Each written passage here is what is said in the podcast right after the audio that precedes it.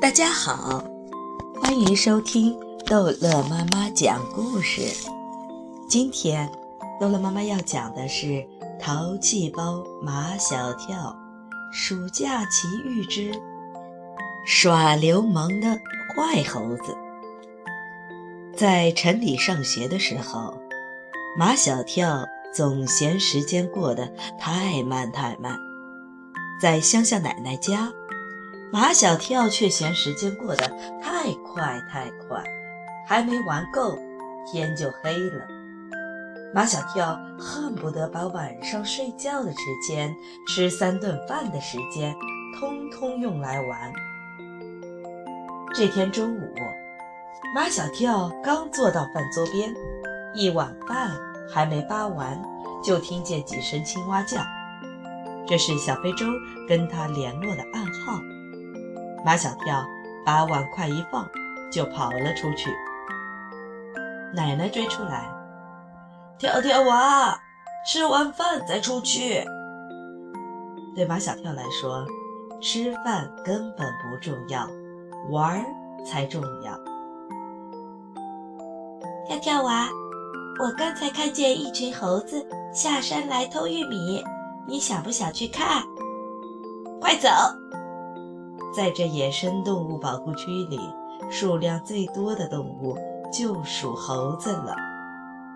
小非洲把马小跳带到一片玉米地里，那里起码有几十只猴子在掰玉米，地上到处都是玉米棒子。这是谁家的玉米地？糊涂爷爷家的。小非洲指着玉米地边的一座小棚屋，那躺在地上睡大觉的是糊涂爷，坐在椅子上的是猴王。马小跳一看，小棚屋边真的躺着一个满脸通红的老头，睡得正香。一只身材魁梧的公猴翘脚坐在椅子上，眨巴着眼睛东张西望。小非洲告诉马小跳，这野生动物保护区里有几群猴子，每群猴子都有自己的猴王、自己的地盘，其他几群猴子都在深山里，只有这群猴子爱往有人的地方跑。猴子们似乎已经掌握了糊涂爷的生活规律，他每天喝了中午酒都要睡一阵子。所以他们就跑下山来，在玉米地里捣鼓一阵子。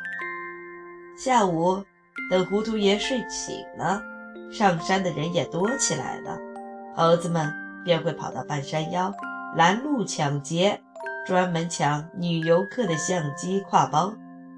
所以村子里的人都叫这群猴子是泼猴，叫他们的猴王是花花太岁。泼猴们。已经把玉米地糟蹋得不成样子，可是糊涂爷还在呼呼大睡。马小跳和小非洲悄悄摸到糊涂爷的身边，看到他只穿了件白布短褂，肚皮鼓鼓地露在外面，像个大白瓜。马小跳用一根玉米杆去扶糊涂爷的肚子。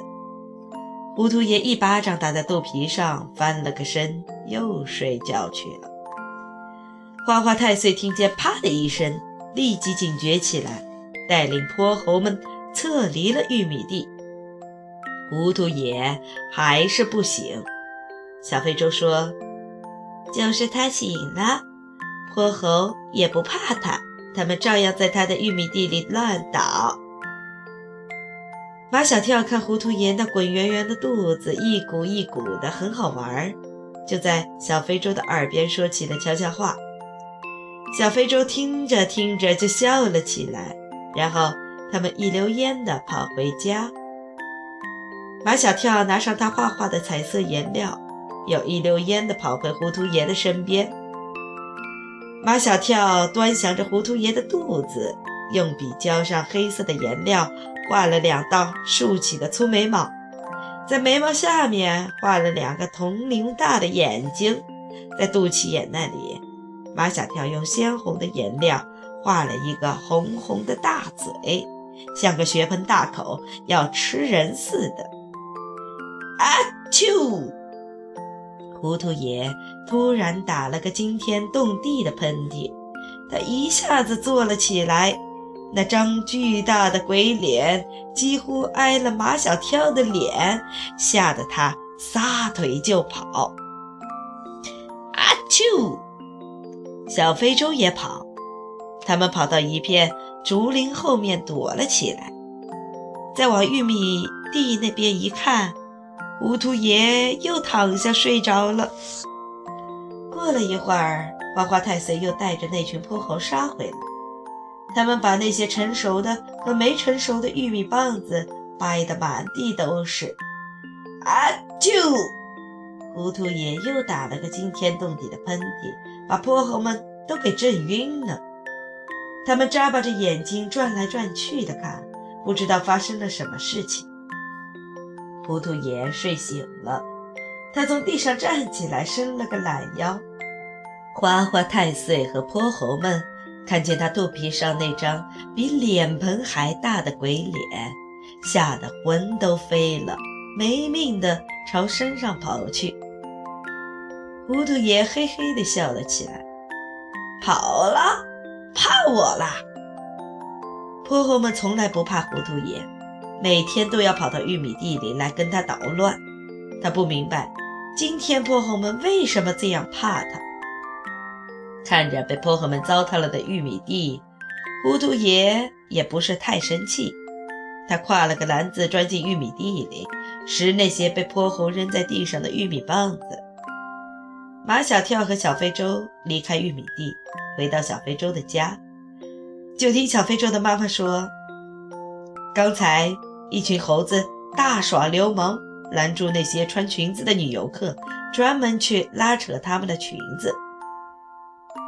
肯定是花花太岁带领那群小泼猴的。”马小跳说：“我们找糊涂爷去。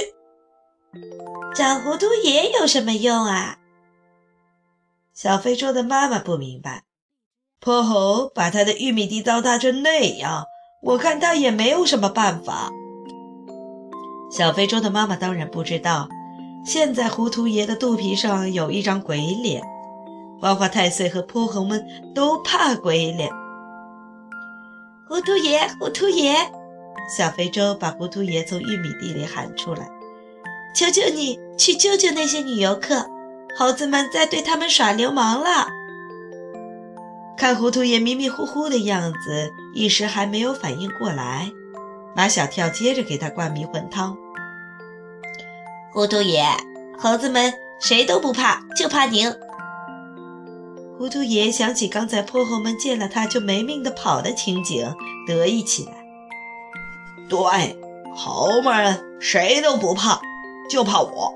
走，糊涂爷跟着马小跳和小非洲朝山上跑去了。